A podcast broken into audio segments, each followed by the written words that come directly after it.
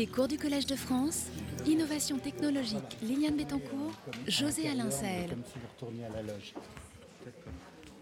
Mais Euh, c'est- De toute façon, il sera indiqué. hein, inquiétez pas. Ok, Alors, parfait. va- je vais faire un petit panneau euh, workshop euh, professeur Sahel, vous aurez les fléchages. D'accord, parfait. Bah, hein, ça- ouais.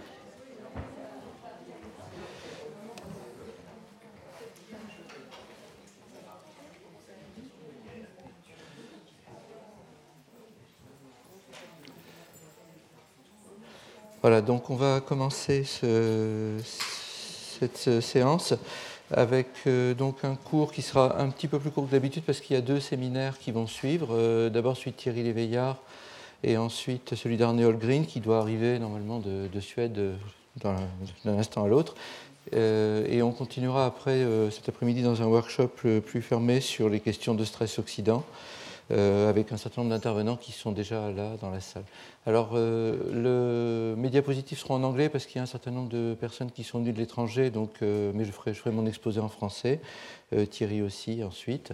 Par contre, le, séminaire d'après sera en anglais, mais ça vaut la peine, c'est un des pionniers mondiaux du stress oxydant qui a accepté de venir et plusieurs intervenants aujourd'hui de ce niveau-là. Alors, l'histoire que je vais raconter, elle, remonte il y a à peu près une vingtaine d'années et elle fait suite à euh, une réflexion qui euh, a été lancée euh, au moment où les premières mutations ont été identifiées dans les rétinopathies pigmentaires. Pour ceux qui étaient présents la semaine dernière, nous avons passé en revue les différents gènes impliqués dans, ce groupe de maladies. Et Hélène Dolphus a rappelé qu'effectivement, au moment où le premier gène avait été identifié, qui était celui de la rhodopsine, ça m'avait énormément excité, enthousiasmé, parce que ça permettait de comprendre pour la première fois une partie de la symptomatologie chez les patients, en l'occurrence euh, la perte de vision nocturne. Par contre, la, grande surprise par rapport à, à cette euh, identification du gène de la rhodopsine, c'est que ça n'expliquait pas une bonne partie du tableau clinique, c'est que les patients se plaignent surtout de ne pas voir en atmosphère lumineuse et perdent leur vision centrale. Et la plupart des mutations qui ont été identifiées euh, dans les années 90 et encore jusqu'à aujourd'hui dans les rétinopathies pigmentaires sont exprimées spécifiquement au niveau des bâtonnets. Donc ça m'avait euh, interpellé, euh, comme on dit aujourd'hui, et ça avait initié une réflexion dont je vais vous décrire le parcours. Il y aura une césure au milieu puisque l'identification du mécanisme auquel cela nous a conduit a été faite avec Thierry et Thierry va décrire toute cette, euh, toute cette démarche et ensuite ce qu'il a continué. Mais euh, moi je vais me centrer essentiellement sur la partie physiopathologique et clinique, ce qu'on appelle aujourd'hui euh, translationnelle. Donc je rappelle l'histoire de la maladie dans les rétinopathies pigmentaires. Les patients se plaignent de perdre leur vision de nuit et ça, ça survient en général très tôt, souvent dès l'enfance et avec une difficulté, en particulier à la pénombre, en particulier en fin de journée. Et cette difficulté n'est pas constatée de façon consciente pendant très longtemps, jusqu'au moment où un deuxième symptôme s'aggrave, qui est le rétrécissement du champ de vision. Sur cette diapositive, ce qu'on voit, c'est la cathédrale de Strasbourg où nous avons lancé la plupart de ces travaux, et euh, comment elle est vue par quelqu'un qui a une rétinopathie pigmentaire à un stade intermédiaire, c'est-à-dire qu'il a perdu sa vision de nuit, ça on ne le voit pas sur cette diapositive puisque la cathédrale est ici de jour, mais aussi il a perdu son champ de vision périphérique, il a ce que nous appelons une vision en tunnel, avec une capacité uniquement de voir, mais avec beaucoup de précision, dans les 10 degrés centraux ou dans les 20 degrés centraux. Les patients se rendent compte de cette euh, évolution lorsqu'ils sont au niveau de 30 à 20 degrés. Jusque-là, ils arrivent à compenser avec les mouvements oculaires de manière inconsciente. Il y a un balayage qui se fait. Il y a d'autre part un phénomène que nous évoquerons sans doute euh, le 3 juin et, peut-être un peu avant, qui est celui de la complétion cérébrale, c'est-à-dire que le cerveau complète les informations manquantes en dirigeant le regard vers les objets d'intérêt. Donc il y a toute une période de l'évolution de la maladie au cours de laquelle les patients ne se rendent pas compte de leur affection, même s'ils ont déjà des symptômes qui devraient inquiéter, c'est-à-dire une perte de vision nocturne et un rétrécissement de leur champ de vision. Ceci correspond à une euh, situation qui va ensuite s'aggraver progressivement chez la majorité des patients, pas tous, où le champ de vision va devenir tubulaire puis punctiforme et éventuellement arriver à la cécité. Et si on résume ce que je viens de dire sous forme d'un schéma, ceci correspond à la conséquence de très nombreuses mutations, mutation identifiée, comme je l'ai dit, dans la majorité des cas, pas exclusivement, au niveau des photorécepteurs à bâtonnets, avec des protéines exprimées au niveau des photorécepteurs à bâtonnets, puis secondairement, euh, donc une perte de fonction des bâtonnets, puis une perte de fonction des cônes. Alors j'insiste sur le mot parce qu'il y a perte de fonction et il y a perte cellulaire, et cette dialectique entre perdre une fonction et perdre des cellules est extrêmement importante en termes d'enjeux thérapeutiques. Cette perte de vision des bâtonnets entraîne des difficultés en vision nocturne, celle des cônes entraîne des difficultés en vision diurne. L'ensemble des deux, conjugués, aboutit à la cécité. Quand les différents gènes ont été identifiés, ça a suscité beaucoup d'enthousiasme parce que ce qui apparaît le plus logique, et nous l'aborderons dans 15 jours, euh, c'est la thérapie génique, puisque la thérapie génique offre la possibilité de réintroduire le gène manquant, en particulier lorsque ce gène n'est pas exprimé dans les formes dites récessives, et donc pour corriger l'anomalie. Mais au fur et à mesure que les mutations étaient identifiées, à l'enthousiasme a succédé une grande perplexité, parce que si on prend simplement les formes récessives de la maladie, c'est-à-dire les formes où il faut que les deux allèles, les deux gènes soient mutés pour que la maladie s'exprime, le nombre de gènes qui ont été identifiés, c'est ce que vous voyez en haut à droite, ils ne sont même pas, euh, je n'ai pas rendu ça parfaitement lisible parce que ce n'est pas le sujet, est extrêmement important. Et si on essaye de corriger ces anomalies, on s'aperçoit qu'il va falloir envisager, à l'intérieur de ce qui est déjà considéré comme des maladies orphelines, des sous-groupes de patients, souvent très peu de familles par mutation. Donc un problème sur la thérapie génique qui est qu'il va falloir définir non pas une thérapie génique, mais des thérapies géniques. Ça, c'est illustré, on l'a vu la semaine dernière, par la multiplicité des mécanismes en cause dans les rétinopathies pigmentaires et dans les dystrophies rétiniennes. Voici la liste qui est une liste déjà un peu dépassée des gènes identifiés et de leurs différentes fonctionnalités. Je n'y reviens pas puisque nous l'avons largement abordé la semaine dernière, mais ça illustre la complexité des mécanismes. Et donc s'imaginer qu'on va pouvoir simplement remettre un gène et que tout va repartir comme avant, et une forme de naïveté. Heureusement qu'il y a de la naïveté en recherche parce que sinon on ne ferait rien. Mais euh, ça nous amène à un certain nombre de questions qu'aujourd'hui, au stade où nous entrons dans les essais cliniques, ce que j'aborderai euh, dans 15 jours, nous sommes obligés d'aborder. Et ceci nous conduit à y réfléchir. Cela dit, beaucoup d'enthousiasme est né lorsque le premier succès en thérapie génique a d'abord été publié sur des chiens aveugles par une forme congénitale de rétinopathie pigmentaire par l'équipe de Philadelphie, travaux qui ont été repris ensuite euh, avec des variations par plusieurs équipes à Londres, à Nantes, à Jérusalem. Et euh, cette première euh, démonstration sur un chien bon, qui n'était pas capable de lire le journal, contrairement à la photographie, mais qui était au moins capable de s'orienter dans l'espace avec des films que tout le monde a dû voir sur Internet, et surtout avec une physiologie qui était restituée. Ici, c'est ce qu'on appelle l'électrorétinogramme, un chien normal, un chien malade, et après le traitement, une restauration assez satisfaisante des fonctions, ce qu'on voit aussi sur un autre test électrophysiologique, euh, qui correspond à un comportement visuel, parce que le plus important, ce n'est pas de restaurer une mesure, c'est de restaurer une fonction utile. Ça a conduit à des essais cliniques qui aujourd'hui euh, sont bien avancés, puisqu'une phase 3, donc une phase assez avancée d'essais cliniques, a été terminée aux États-Unis chez des enfants, avec un résultat visuel satisfaisant chez une partie d'entre eux. Donc aujourd'hui, il y a des succès par rapport à ça dans la, dans congénitale de Leber, dans d'autres maladies qui sont listées. Nous, ici, nous avons en ce moment trois essais cliniques actifs sur des maladies de la rétine et du nerf optique. Mais il y, a, des questions qui restent importantes que je réaborderai euh, dans d'autres séminaires. C'est d'abord le nombre de défauts génétiques que je viens d'aborder, mais aussi le moment de l'intervention. Parce qu'il y a des stades de la maladie où les photorécepteurs ont dégénéré, et lorsque les photorécepteurs ont dégénéré, les bâtonnets ont dégénéré, réintroduire le gène manquant dans des cellules qui sont mortes ne présente pas d'intérêt. Donc il y a une question de multiplicité des mutations, il y a aussi une question de moment de l'intervention thérapeutique. Et ça, ça, amène aujourd'hui, dans la conception de ces essais cliniques en thérapie génique, à aborder un compromis entre la sécurité des malades, puisque nous sommes encore dans des approches très innovantes, et vous savez à quel point les essais cliniques peuvent être parfois dangereux, donc entre vouloir progresser et prendre des risques, il faut trouver un équilibre. Donc ça consiste souvent à commencer ces essais cliniques à des stades assez avancés de la maladie. Et lorsqu'ils sont commencés à des stades avancés de la maladie, c'est un stade où souvent les neurones de la rétine ont déjà dégénéré. Donc il faut s'assurer qu'on n'a perdu que la fonction et pas les cellules, parce que si les cellules sont perdues, il n'y a plus d'intérêt à réintroduire ce gène.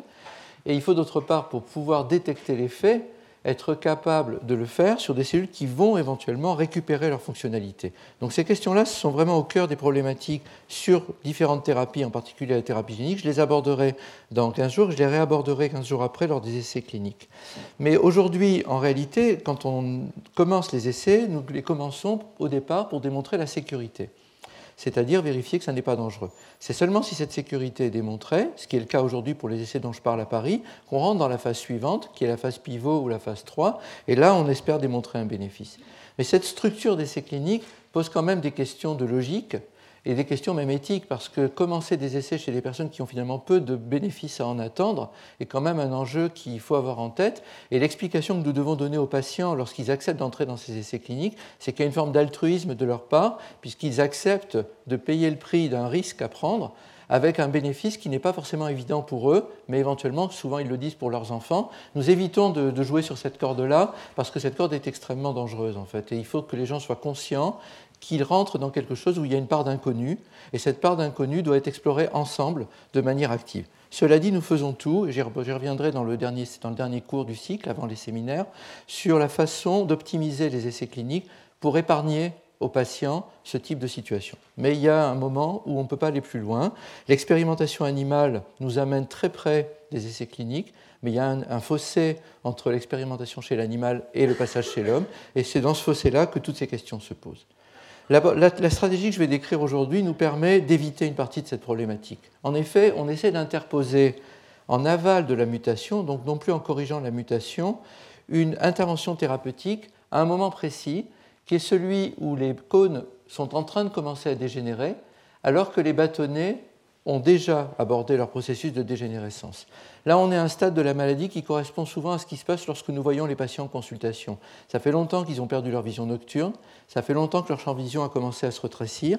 Ils ont encore des cônes qui sont fonctionnels puisqu'ils ont cette vision centrale et ils nous disent Gardez-moi ce qui me reste, c'est tout ce qui compte pour moi. Ce moment-là, c'est ce qui m'a interpellé il y a maintenant plus de 20 ans et euh, en me demandant comment nous pourrions éventuellement répondre à cette question.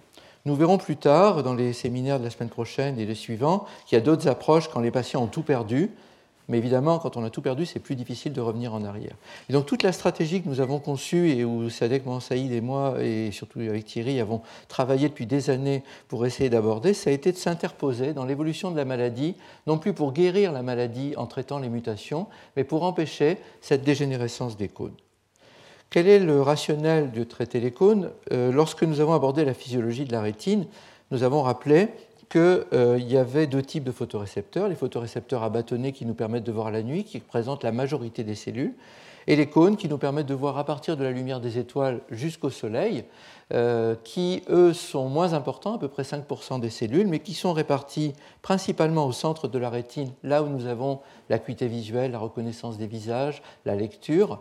Donc ça, c'est une fonction qui est une fonction euh, tout à fait essentielle au niveau de, de la vie quotidienne de chacun d'entre nous, mais quelque chose qui est souvent occulté, c'est que les cônes sont aussi très importants pour la vision périphérique. Et en réalité, le rétrécissement de la vision périphérique que nous mesurons n'est pas la perte des bâtonnets, parce que dans la majorité des cas, nous vivons dans une atmosphère lumineuse, et comme nous vivons dans une atmosphère lumineuse, c'est la perte de fonction des cônes périphériques qui entraîne le rétrécissement du champ visuel. C'est souvent une confusion qui est faite. En réalité, la plupart des fonctions qui sont testées, sauf lorsque le champ visuel est testé dans des conditions d'adaptation à l'obscurité, ce qui est très rare aujourd'hui, et ce qui surtout surtout dans les atmosphères lumineuses dans lesquelles nous vivons, n'est pas un problème très fréquent.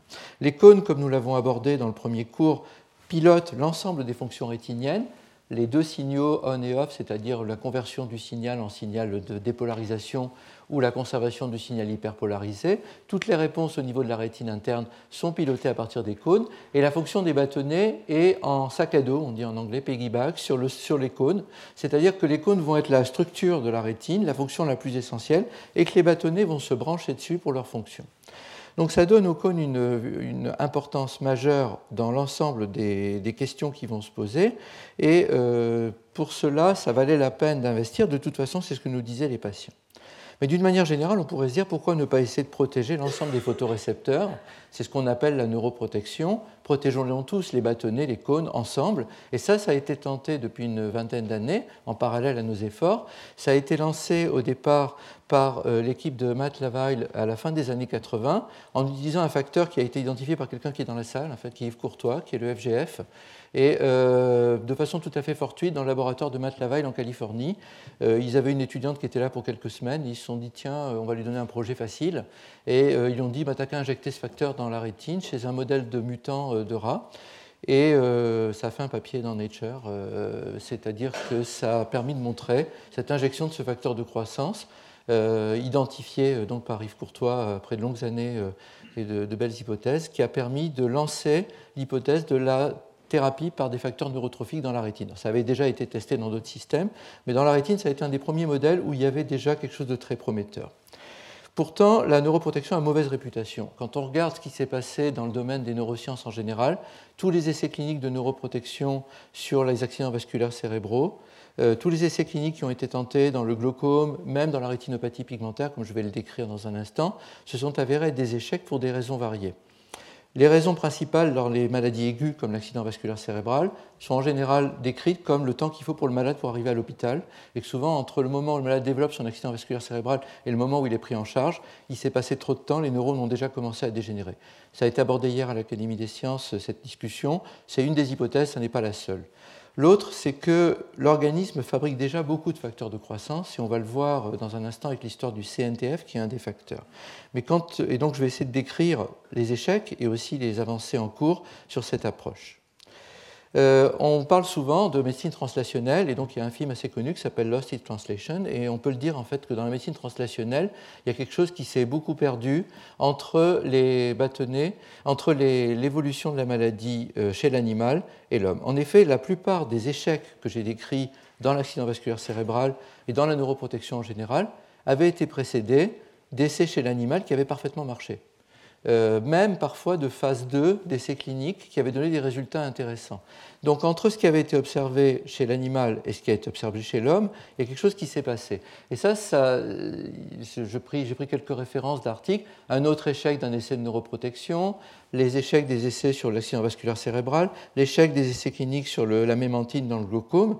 Et à chaque fois, quand on essaie d'analyser ces essais, et là, ce n'est pas des scientifiques qui l'ont dit, c'est des gens qui ont fait une analyse, donc un, cabinet conseil sur la pharma dans un rapport 2020 qui était déjà obsolète à la fin de son écriture, mais qui a au moins l'intérêt d'avoir été écrit. Et ce rapport disait que la meilleure façon de développer un essai clinique qui a du sens, c'est de partir sur des molécules qui ont une logique biologique et une logique mécanistique. C'est-à-dire qu'il n'y a pas de magie en fait en thérapeutique, ça peut marcher de temps en temps par chance, mais en réalité, si on n'a pas décrypté le mécanisme d'action et déterminé le moment où une molécule a une efficacité, la plupart de ces approches, sauf chance, ce qui arrive évidemment, mais bon, autant jouer à la loterie, il vaut mieux essayer de déterminer un mécanisme le plus précis possible. Donc c'est ce que je vais essayer de vous décrire. Je vais commencer par un contre-exemple euh, qui est allé jusqu'en clinique euh, dans plusieurs essais cliniques, qui est le CNTF. Le CNTF, c'est la même équipe que celle qui avait travaillé sur le FGF. C'est l'équipe de Matt Laval qui a utilisé un facteur qui s'appelle le ciliary neurotrophic factor. Ce facteur avait été identifié par Ruben Adler donc à, Baltimore. Ruben Adler, qui est un des grands pionniers, et Thierry reviendra sur sa contribution, euh, en particulier dans nos travaux, euh, de tout ce qui a été développement de la rétine et neuroprotection. Et Ruben Adler avait identifié un facteur qu'il a appelé ciliary neurotrophic euh, factor ce, facteur euh, a, été testé par Matt Laval dans 14 modèles animaux. Et dans les 14 modèles animaux, il y avait ce qu'on voit sur cette diapositive, c'est-à-dire que on avait euh, une augmentation. Excusez-moi, je prends une flèche parce que j'en ai pas.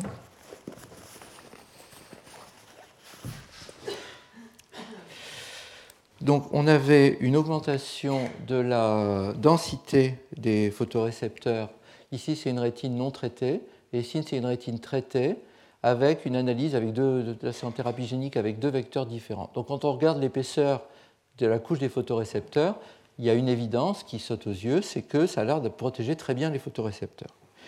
Alors ça, et le fait qu'il y ait 14 modèles animaux, et y compris un modèle de chien sur lequel je vais revenir où ça marchait, a conduit à développer une technologie pour euh, fabriquer ce facteur, qui est une technologie d'encapsulation cellulaire, où il y a un petit réservoir qui contient des cellules qui surexpriment, qui fabriquent ce facteur. Le facteur peut sortir de, de ce réservoir qui est implanté dans l'œil, alors que les cellules ne peuvent pas être attaquées par le système immunitaire. Donc ce système implanté dans l'œil chez les patients permettait donc de relarguer la molécule thérapeutique, en l'occurrence le CNTF, tout en donnant l'oxygénation aux cellules et en les protégeant du système immunitaire. Donc une approche très logique. Ce facteur donc, a été euh, incorporé dans des essais cliniques, donc euh, il y a même en fait 14 modèles sur 4 espèces différentes où ça avait marché.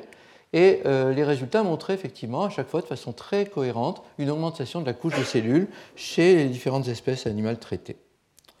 Voilà euh, un autre exemple. Donc la technique, c'est d'implanter ça dans l'œil. C'est un peu plus gros que ce qui était là.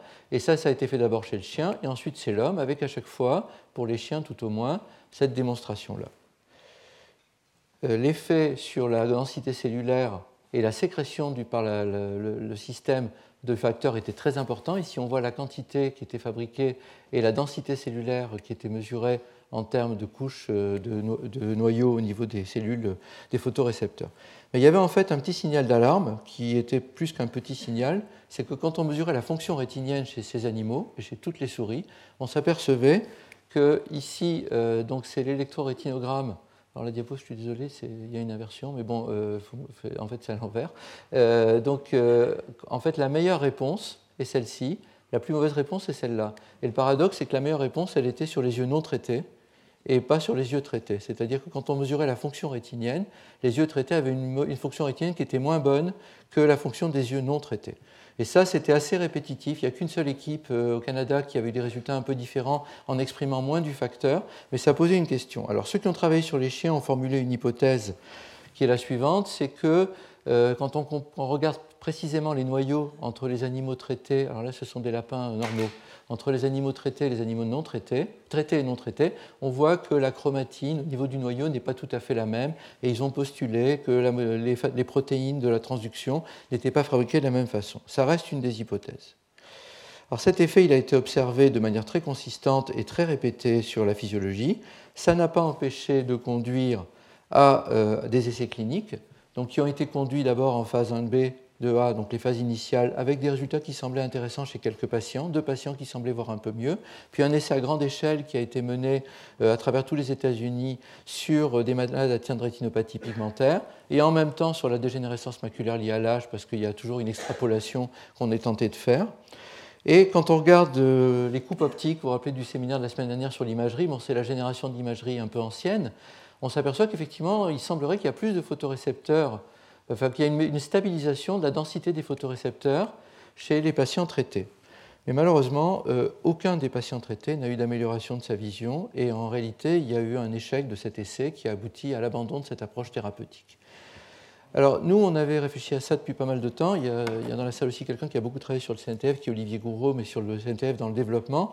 Et avec Thierry, en regardant l'expression des différents facteurs, il va vous dire tout à l'heure pourquoi on a fait ça. C'est parce qu'on nous avait dit regardez tous les facteurs existants avant de commencer à en chercher d'autres. Et on s'était aperçu que le CNTF, dans la rétine dégénérée, son expression était multipliée par 10. C'est-à-dire que sans même qu'on en rajoute, il y en avait déjà dix fois plus dans la rétine. Donc est-ce qu'il y a une logique à rajouter un facteur qui est déjà surexprimé? Et est-ce qu'il y a une logique à lancer un essai clinique alors qu'il euh, y a un certain nombre de risques que finalement au niveau physiologique? Cela dit, euh, il y avait un consensus qu'il fallait essayer parce qu'à l'époque c'est tout ce qu'il y avait. Nous, nous avions travaillé sur un autre facteur générique qui est le GDNF, le Glial Cell Line Neurotrophic Factor. Et là, nous avions observé, c'était en même temps, donc c'est l'animal, chez la souris, qu'on observait plus de cellules dans les yeux traités, mais aussi plus de réponses physiologiques. Alors ce facteur a continué sa vie, plusieurs euh, équipes ont reproduit ces résultats. Il n'est toujours pas entré en essai clinique, essentiellement pour des raisons industrielles. Mais là aussi, le GDNF, son expression ne disparaît pas dans la maladie. Il n'y a pas une logique absolue en fait à l'utiliser, puisque c'est un facteur qui est, déjà qui est déjà exprimé naturellement dans la rétine. Alors, au lieu d'aborder une approche qui soit pour tous les photorécepteurs, nous avons plutôt cherché à nous centrer sur les photorécepteurs à cône. La raison de se centrer sur les photorécepteurs à cône, je l'ai déjà évoqué, c'est la vision centrale et la vision de jour. Je vais citer deux auteurs euh, incontestables. Un qui est Paul Siving, qui en 93, à l'époque, il était euh, à Ann Arbor dans le Michigan, en travaillant sur une maladie dégénérative de la rétine. Euh, et c'était avant qu'il devienne le directeur du National Institute. Paul Siving sera là le, 6 et le 7 juin pour le séminaire final, euh, avait montré que euh, si les patients perdaient, ça, ça avait été fait en, psychophysique, donc en testant la fonction visuelle chez des patients malades, il avait démontré que si les patients perdaient 50% de leur cône, ils gardaient encore 10 dixièmes d'acuité visuelle, et même s'ils perdaient 95% de leur cône, ils étaient encore capables de s'orienter, de se déplacer. Donc la fenêtre de traitement par rapport à ce que je vous disais tout à l'heure d'intervenir tôt ou d'intervenir tard, là est beaucoup plus large. Comme en plus le mécanisme dont on parle n'est pas directement lié à la mutation, mais étant en aval de la mutation, on est sur une approche qui peut toucher de très nombreuses mutations en aval de la, une fois qu'on a trouvé l'approche bien sûr, en aval de la mutation. Et en parlant d'une maladie qu'on a déjà évoquée la semaine dernière, qui est la cécité nocturne congénitale stationnaire, une maladie au cours de laquelle les patients ont une perte de fonctionnement des bâtonnets, mais leur cône continue à fonctionner, euh, ces patients souvent ne savent même pas qu'ils sont malades. Donc ce qu'avait dit Alan Wright, à Édimbourg, euh, aussi quelqu'un d'incontestable dans son éditorial qui accompagnait le premier papier, il avait expliqué que si on empêchait si on préservait les photorécepteurs à cône, on empêcherait les 1,5 million de malades à peu près estimés dans le monde à atteindre cette maladie de devenir aveugles. Donc on transformerait une maladie grave en une gêne en vision nocturne. L'illustration de ça, c'est que dans cette maladie, la cécité nocturne congénitale stationnaire, la première famille qui a été identifiée porteuse de cette maladie, c'est la famille Nougaret. Elle est très connue puisqu'elle a donné son nom à la maladie, donc il n'y a pas de secret médical dans ce que je suis en train de dire. Et la famille Nougaret, elle avait été identifiée, euh, enfin l'anecdote qui est peut-être fausse, raconte qu'au moment des guerres napoléoniennes, un des ancêtres de la famille euh, devait euh, être enrôlé pour partir à la guerre. Il avait dit mais je vois pas bien, donc on l'avait testé. À l'époque, on testait la lumière d'une bougie, et la lumière d'une bougie, il voyait très bien. Donc ils lui ont dit qu'il n'y a pas de problème, il pouvait partir. Donc il est parti à la guerre, il n'est pas mort, il est revenu, il a eu des enfants. Et il y a une dynastie qui est de cet ancêtre. Il y a des centaines et des centaines de personnes qui vivent dans une région particulière de la France. Et aucun d'entre eux ne sait qu'ils sont malades. En fait, la plupart n'ont jamais vu de médecin parce qu'ils ont une vision de jour qui est bonne et ça leur suffit. Euh, comme le dit Alan Wright dans cette citation, nous vivons dans des atmosphères tellement lumineuses que finalement nous pouvons nous passer de nos, bâtonnets dans la majorité des cas. Cela dit, en entrant dans un tunnel ou lors de forts changements de luminosité, il y a quand même un souci avec cette saturation. Donc euh, le vrai enjeu, puisqu'on sait maintenant que sauver les cônes, ça pourrait éviter la cécité, c'est montrer quel est le, le mécanisme qui conduit à la mort des cônes. Ce qui est important, c'est de se rappeler, je l'ai déjà dit, que la mort des cônes est un phénomène secondaire et non pas primitif chez la majorité des patients. La majorité des patients perdent leur bâtonnet, puis perdent secondairement leur cône. Donc il y a ici une zone, une fenêtre thérapeutique sur laquelle nous avons travaillé. Pour ça, nous avons utilisé un modèle animal, et maintenant plusieurs, qui est la souris RD1. La souris RD1, je l'ai décrite la semaine dernière, c'est une souris donc, qui avait été découverte par cet étudiant en médecine par hasard, qui a une mutation sur la phosphodiestérase des bâtonnets, donc une enzyme qui est impliquée dans la transduction visuelle et dans l'ouverture des canaux au niveau des photorécepteurs à bâtonnets, qui est spécifique des bâtonnets. Je l'ai déjà abordé, je ne reviens pas dessus, mais cette augmentation du GMP cyclique à cause de cette mutation entraîne une mort des bâtonnets, et il a été très bien démontré en histologie, on le voit ici, entre une souris normale et une souris RD1 à 5 semaines, vous avez une perte totale des bâtonnets. Il ne reste qu'une couche de photorécepteurs qui sont les cônes. Et ça avait été mesuré dans les années 70 par l'équipe de Matt Lavaille avec euh, Mme Carter Davson qui avait quantifié la perte de bâtonnets, montré qu'elle était très précoce puis la perte des cônes. Donc avec SADEC, on a modélisé l'article qui était un peu compliqué pour calculer en fait la densité. Vous voyez, il y a un décalage très important qui est exactement ce que décrivent les patients. Simplement, au lieu de se passer sur toute une vie, ça se passe sur quelques semaines. En quelques semaines, les patients vont perdre leurs cônes et vont devenir, enfin les souris en l'occurrence, et vont devenir complètement aveugles. Donc ce modèle nous a permis d'essayer de démontrer, de tester plusieurs hypothèses. Alors quelles pouvaient être les hypothèses qui pouvaient relier la mort des bâtonnets ou leur dégénérescence et la mort des cônes. Alors de façon très systématique, à l'époque, j'avais listé une série d'hypothèses et on était parti sur la première d'entre elles, qui était que les bâtonnets en dégénérant vont libérer des facteurs toxiques et vont tuer les cônes par libération. Euh, et comme à l'époque, euh, la grande mode, c'était ce qu'on appelait l'excitotoxicité, donc l'augmentation de neurotransmetteurs comme le glutamate, et que logiquement, les mutations qu'on a décrites la semaine dernière entraîneraient éventuellement une augmentation de glutamate, on était parti sur l'hypothèse qu'il y aurait une augmentation de glutamate et nous avons testé des antagonistes des récepteurs au glutamate. Alors je n'ai pas gardé tous ces travaux, mais effectivement on a publié ça, c'est vrai, ça marche, mais il y a des phases très précoces de la dégénérescence. Ça ne devient plus vrai dès que les bâtonnets sont morts puisqu'ils ne fabriquent plus ces facteurs. Récemment à l'Institut, l'équipe de Serge Picot a repris ce travail en fait par euh, hasard et euh, ça reste une hypothèse intéressante, mais à des stades très précoces de la maladie. D'autres hypothèses se trouvent dans la littérature, c'est que les bâtonnets représentent 97% des photorécepteurs. On peut imaginer que quand ils disparaissent, les cônes se retrouvent tout seuls flottant dans un espace vide et qu'ils perdent le soutien des cellules autour, mais qu'aussi les cellules comme l'épithélium pigmentaire, la glie, vont avoir des remaniements secondaires. Donc il y a des problèmes de structure, des problèmes de support cellulaire, éventuellement la matrice euh, biochimique entre les cellules qui va être modifiée. D'autres équipes ont postulé des altérations de la connectivité, c'est que les cônes dans la rétine dégénérée n'auraient pas les mêmes synapses, et on sait à quel point les synapses sont importantes pour la viabilité des cellules. Une hypothèse qui s'est avérée fausse, mais qui a été très à la mode à un moment donné, c'était les jonctions intercellulaires où il y aurait une communication des signaux de mort cellulaire entre les cellules. Et euh, deux équipes en compétition avec la nôtre euh, ont proposé euh, l'une le stress oxydant, mais bon, une fois qu'on avait montré le mécanisme, donc, et une autre qui était un problème métabolique au niveau des cônes. Alors, comme vous allez le voir, ces deux hypothèses-là se retrouvent dans ce que je vais décrire maintenant. Qui est la démarche qui nous a conduit à démontrer que le mécanisme principal de dégénérescence des cônes, mais pas unique, c'est la, la, perte d'un signal trophique entre les bâtonnets et les cônes, c'est-à-dire un phénomène euh, appeler ça l'altruisme dans la rétine, c'est-à-dire qu'il y a une espèce d'échange entre les photorécepteurs. Alors on va essayer de le décrire à partir d'études expérimentales. La première, ça a été euh, avec Sadek Saïd, et Martin Silverman, qui est un Américain qui avait mis au point une technique pour isoler des photorécepteurs purs. À l'époque, l'idée, c'était de les transplanter pour les reconnecter à la rétine interne.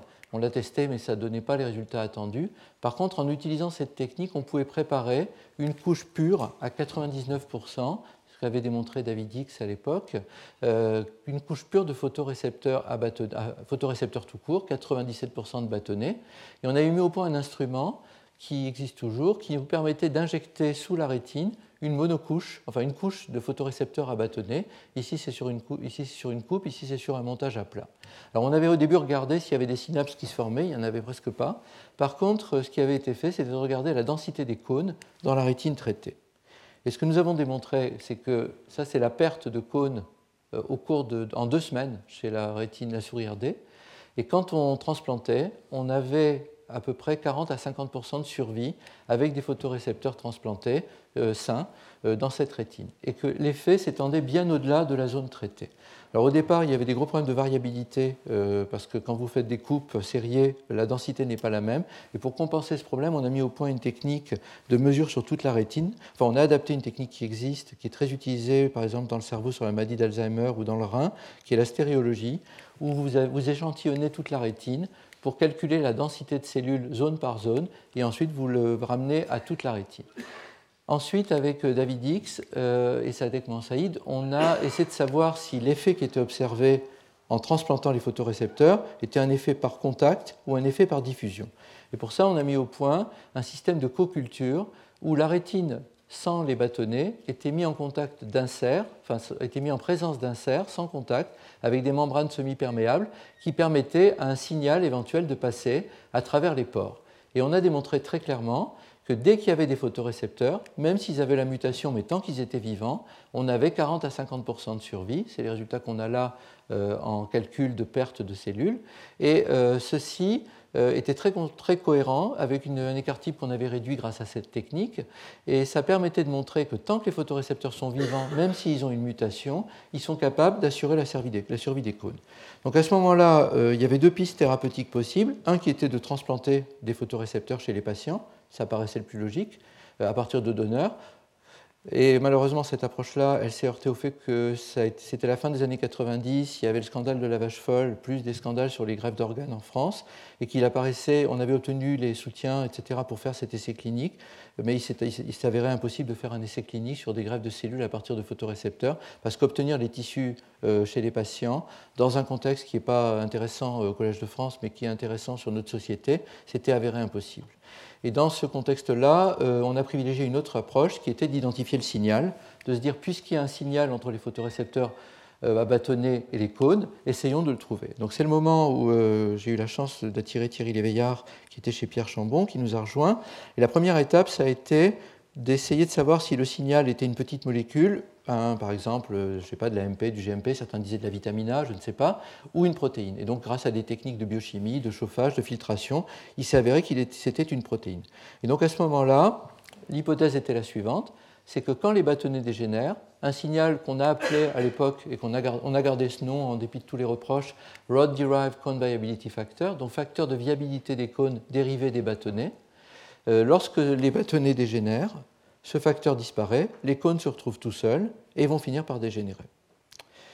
Ensuite, alors Thierry va revenir sur ça, donc je le montre juste pour ne euh, pas interrompre l'histoire au milieu. Il a lancé une stratégie systématique pour identifier le facteur. Alors à l'époque, on nous a dit bah, tester tous les facteurs existants. Donc on s'est dit on va injecter les 20 ou 30 facteurs qui existaient l'un après l'autre chez la souris. Ça nous a paru absurde. On s'est dit si c'est un facteur inconnu, il vaut mieux partir sur une recherche systématique. Donc c'est la stratégie qu'a conçue Thierry qui va vous décrire tout à l'heure de clonage par expression. Tu vas, revenir dessus Thierry. Euh, de clonage par expression pour identifier RDCVF. Et donc RDCVF, après avoir filtré 200 000 protéines, 200 000 gènes, a été identifié. Donc c'est un travail qui a duré 6 ans. Euh, la confirmation a duré 6 ans, 3 ans et 3 ans, et qui a abouti à l'identification de ce facteur qui était complètement nouveau, qui n'était même pas dans les bases de données à l'époque. Euh, donc on ne l'aurait jamais trouvé si nous étions partis de ce qui existait dans la littérature. Euh, les critères, c'était qu'RDCVF devait être exprimé au niveau des photorécepteurs, qui devait augmenter la viabilité des photorécepteurs, et que si on l'éliminait, on devait perdre la viabilité des photorécepteurs. Donc effectivement, en fabriquant un anticorps, il a été démontré qu'il était exprimé au bon endroit. Donc ici, on voit très bien au niveau des photorécepteurs et plus particulièrement autour des cônes. En l'injectant chez la souris, et je vais revenir sur d'autres souris, on avait un effet de survie. En bloquant par des anticorps cet effet, on faisait disparaître cet effet. Et plus récemment, mais ça c'est un travail très préliminaire, à partir des souris où le gène a été inactivé, vous verrez qu'il y a deux gènes, mais le gène ayant été inactivé chez la souris, il a été possible de montrer, mais ça reste à confirmer, que euh, dans la transplantation de photorécepteurs venant de souris mutantes n'a pas le même effet de survie que la transplantation de photorécepteurs venant d'une souris normale. Donc ça, c'est la quantification de cet effet, qui est, euh, bon, c'est une expérimentation très compliquée, c'est Ying Yang qui a fait toutes ces greffes, mais qui, revenant à l'hypothèse de départ, montre qu'effectivement ce facteur semble très important, sinon indispensable à cet effet. Donc l'hypothèse de travail, c'est que les patients, en perdant leur photorécepteur à bâtonnet, perdent ce facteur qui est un facteur essentiel de survie des cônes. Comme en plus, vous le verrez avec la fonctionnalité, ce facteur a un rôle très important dans la lutte contre le stress oxydant, tout au moins une de deux formes, et que toute la lumière arrive maintenant sur les, cônes qui sont tout seuls. Les bâtonnets qui absorbaient une bonne partie de la lumière ne sont plus là. Les cônes absorbent toute la lumière et prennent toute la toxicité de la lumière. En plus, tout l'oxygène qui vient de la choroïde qui est sous la rétine il faut se rappeler que le débit d'oxygène au niveau de la choriocapillaire, donc sous la rétine, c'est le plus élevé de tout l'organisme par gramme de tissu. Donc vous avez à la fois la lumière et l'oxygène. C'est ce qu'on appelle le stress photodynamique. Donc les cônes se retrouvent exprimés à un stress photodynamique majeur et ils perdent le facteur de protection, qui est le facteur principal fabriqué par les bâtonnets, en présence des bâtonnets. Alors, euh, on a essayé de savoir si ce qu'on avait observé sur un modèle de souris pouvait s'étendre à tous les patients, puisque l'hypothèse de départ, c'était d'avoir quelque chose qui peut marcher dans toutes les formes de la maladie. Pour ça, on est passé sur un autre modèle, qui est le rat P23H, qui est un rat qui a été fabriqué par l'équipe de Matt Laval, qui a la mutation la plus fréquente sur la rhodopsine, donc cette fois-ci une mutation dominante, la première qui avait été identifiée, et sera une dégénérescence progressive avec une perte des cônes, une perte de la physiologie progressive au niveau des photorécepteurs. Et euh, donc on a testé chez ce rat euh, s'il y avait une perte d'expression d'RDCVF. Oui, il y a une perte d'expression d'RDCVF chez ce rat par rapport au rat normal. Et surtout, on a refait les expériences de transplantation avec Sadek Mansaïd et Ying Yang, et on a montré qu'en transplantant des photorécepteurs chez le rat, on arrivait à protéger les cônes. Après, on s'est dit, si on injecte RDCVF, qu'est-ce qui se passe? Si on injecte RDCVF, alors ça c'est les transplants, on avait aussi une physiologie qui était partiellement restaurée avec cette transplantation. Et là, vous verrez, ça, on va y revenir souvent, il y a un effet physiologique qui est plus important que l'effet morphologique, mais il y a un effet très clair de la transplantation. Alors, il y a beaucoup d'écarts types dans les transplantations parce que les transplantations sont rarement les mêmes exactement d'un animal à l'autre. En injectant RDCVF chez l'animal, on s'est aperçu qu'on avait une augmentation de la densité, euh, chez le rat toujours, des photorécepteurs à cônes par rapport aux autres, et surtout une morphologie différente. Ça, c'était corrélé à la physiologie. C'est que chez ces rats traités soit par la protéine, soit par thérapie génique, on a une réponse physiologique au niveau en, situation photopique qui est bien meilleure que chez les rats non traités. Comme on ne comprenait pas bien cette différence et que les reviewers de nos papiers ne comprenaient pas non plus pourquoi on avait un effet physiologique plus important que l'effet morphologique, ça nous a conduit à réanalyser nos rétines et à nous apercevoir que dans les rétines traitées, le segment externe des photorécepteurs était long et fin, alors que dans les rétines non traitées, il était absent ou très court et très épais. Alors Thierry va revenir parce que ça, s'est retrouvé corroboré complètement par le mécanisme d'action, donc je ne vais pas insister là-dessus, mais rappelez-vous que l'effet principal, c'est sur le segment externe, sur la viabilité et la fonctionnalité du segment externe des photorécepteurs, là où sont toutes les protéines de la transduction visuelle, là où se fait l'absorption de la lumière. Ensuite, on l'a redémontré avec l'équipe de John Flannery à Berkeley sur un modèle de souris, un autre modèle de souris, plus lent, et là, vous voyez l'animal traité en physiologie, euh, l'animal traité avec des contrôles ou avec une des deux formes d'RDCVF, Thierry y reviendra. La forme que nous avons identifiée, c'est celle-là, et on a un effet fonctionnel qui était confirmé. Surtout, il y a une densité des photorécepteurs qui est bien corrélée là avec ça. Euh, même effet selon si on va administrer le facteur dans l'œil directement plutôt qu'en systémique. Là aussi, un effet très net sur la physiologie par rapport à euh, la situation sans traitement.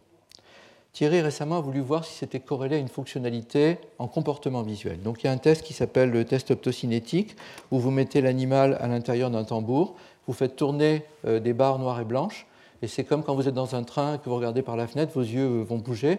Là, c'est la tête de l'animal qui va bouger. Et donc, vous pouvez faire varier l'espacement des barres. Et de cette façon-là, vous pouvez mesurer indirectement l'acuité visuelle chez l'animal. Et chez la souris, euh, c'est des travaux qui sont en cours, il y a un ralentissement de la perte de fonction chez les animaux traités par rapport à tous les contrôles, et il y a beaucoup de contrôles, et ça se prolonge, cet effet-là. Ce ralentissement, si on l'extrapole par rapport à nos mesures actuelles qui sont faites chez les patients, ça se chiffre en dizaines d'années, c'est-à-dire qu'il y a un ralentissement de la perte de fonction qui correspondra à une prolongation de la vision chez les patients d'un minimum de 10 ans et peut-être plus. Donc aujourd'hui, on est sur une hypothèse thérapeutique qui est de plus en plus solide, testée sur plusieurs modèles animaux. Il y en a d'autres encore sur lesquels je ne vais pas insister aujourd'hui pour des raisons de temps, mais qui est que l'important dans cette maladie ne serait plus de guérir la cause de la maladie, mais d'empêcher la perte des segments externes des photorécepteurs et donc d'empêcher la perte de fonction chez les patients on verra qu'il y a un stade où on peut peut-être plus faire repousser les segments externes et où d'autres approches comme l'optogénétique, ça, ça sera dans 15 jours, euh, est possible. Mais aujourd'hui, ce n'est pas l'approche qu'on privilégie dans, ce cadre-là. Comment transférer cela chez les patients? C'est-à-dire comment se dire que euh, quelque chose qui marche chez l'animal pourrait être démontré chez les patients? Il faut se rappeler, je l'ai dit tout à l'heure, qu'on parle de patients rares dans des maladies rares. tous les patients sont rares, mais là en plus, ils ont une maladie rare. Donc il faut bien les caractériser. On a passé pas mal de temps à décrire le, phénotype, l'imagerie chez les patients, le génotype aussi, les mutations, caractériser la perte de fonction chez les patients, de nuit, de jour, le contraste, la couleur, démontrer que la maladie évolue. Il y a des patients qui ont la chance, dans leur malchance, d'avoir une maladie qui évolue très peu. Et il y a des stades de la maladie où elle évolue très peu, donc il n'y a pas de raison de leur faire prendre le risque d'un essai thérapeutique alors que leur maladie n'est pas en train d'évoluer. Donc il faut démontrer une évolutivité de la maladie. Il faut bien concevoir l'essai clinique pour éviter aux patients d'entrer dans un essai inutile et donc démontrer le bénéfice clinique. Donc l'idéal pour cela, c'est d'identifier euh, les patients qui ont une maladie qui progresse, qui est symétrique.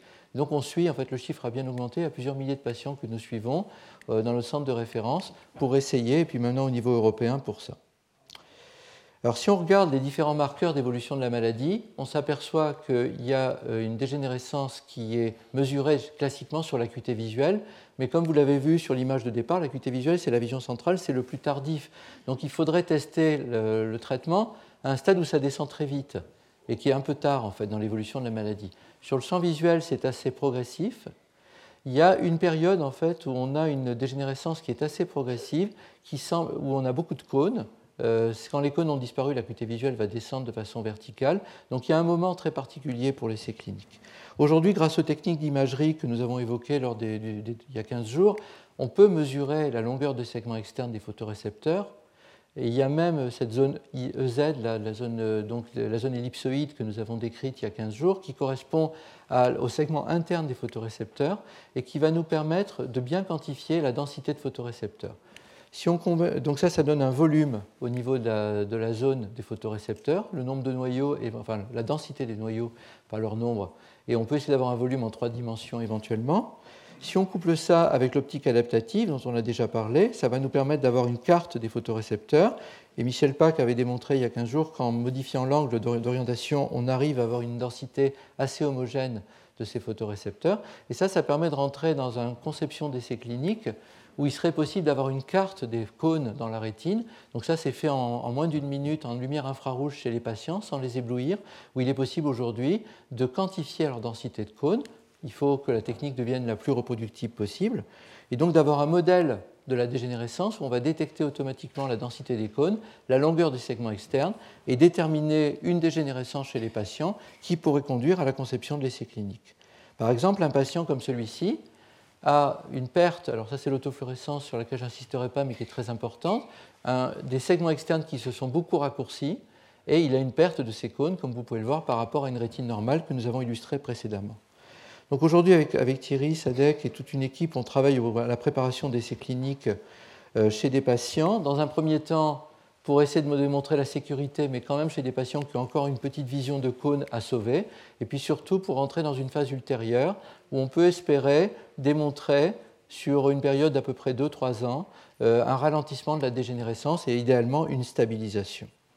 Alors, il faut savoir que ce qui est fait sur la rétinopathie pigmentaire pourrait avoir une application sur la dégénérescence maculaire liée à l'âge, je conclurai là-dessus, c'est que dans la dégénérescence maculaire liée à l'âge, au stade précoce, il a été démontré dans des études fonctionnelles, mais aussi des études sur des rétines post-mortem, que la première perte cellulaire, c'est la perte des cellules à bâtonner autour de la macula. Et il est possible que le mécanisme qui est incriminé dans la dégénérescence des cônes au cours de la rétinopathie pigmentaire soit associé à l'évolution de la maladie dans la dégénérescence maculaire liée à l'âge. Ça n'en serait pas la cause, bien sûr, ce serait un facteur accélérateur. Donc il, euh, il, est possible que ce qui va être fait sur les maladies rares ait un jour un intérêt aussi sur des maladies plus fréquentes, comme la dégénérescence maculaire liée à l'âge. Donc je vais m'arrêter, euh, je suis pile dans les temps par rapport à ce que je souhaitais, par rapport à cette partie-là qui est plutôt la partie translationnelle. Comme vous le voyez, il y a un énorme épisode au milieu qui est, plus qu'un épisode, qui est l'identification d'RDCVF et son mode d'action, qui est essentiel à comprendre pourquoi ce facteur euh, représente une promesse thérapeutique très importante. Alors je vais passer la parole à, Thierry Léveillard, avec qui nous travaillons depuis bientôt 20 ans euh, sur ce sujet et euh, qui va vous décrire euh, toute la partie moléculaire. Retrouvez tous les contenus du Collège de France sur www.colège-2-france.fr.